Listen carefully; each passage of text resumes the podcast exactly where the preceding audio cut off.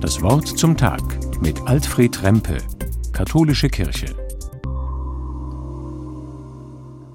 Klosterfrau, Nonne, Ordensschwester zu werden, ziemlich viele Leute denken, dass das eher was für die Frauen ist, die schon als Mädchen eher klein gehalten wurden, von der Familie, von der Schule, von der ganzen Umgebung. Und ja, das hat sehr lange und viel zu oft gestimmt.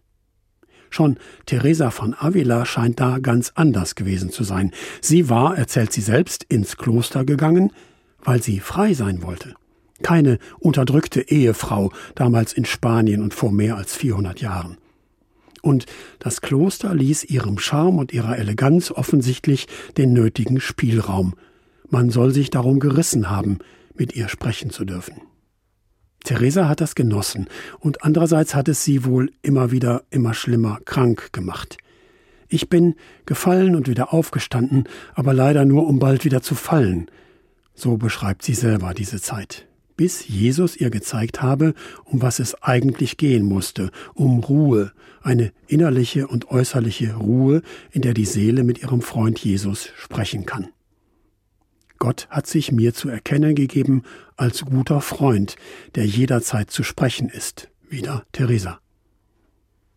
Bei Nacht und Nebel rückt sie mit einigen Schwestern aus dem Kloster aus und gründet in einem verfallenen Haus in der Nachbarschaft ein neues Kloster. Arm sollten die Schwestern sein und von ihrer eigenen Arbeit leben und beten, beten, beten. Nicht nur in der Kapelle übrigens, Wer in der Küche arbeitet, soll wissen, dass Gott auch zwischen Pfannen und Kochtöpfen zugegen ist, hat sie den Schwestern ins klösterliche Stammbuch geschrieben. So wie sie eben immer bereit war, dass Gott sie ansprechen kann. Viele ihrer Erfahrungen mit dem Leben und mit Gott und mit ihrem Freund Jesus hat sie auch aufgeschrieben. Wenigstens ein Buch hat die Männerkirche von damals ihr verboten. Da hat sie es überarbeitet und eben doch herausgebracht, was ihr wichtig gewesen war, Gott ist immer da und in allem, was wir zu tun haben. Egal, was Sie oder ich oder eine der modernen starken Klosterfrauen jetzt gerade oder heute tun werden, jedenfalls auch da ist Gott dabei.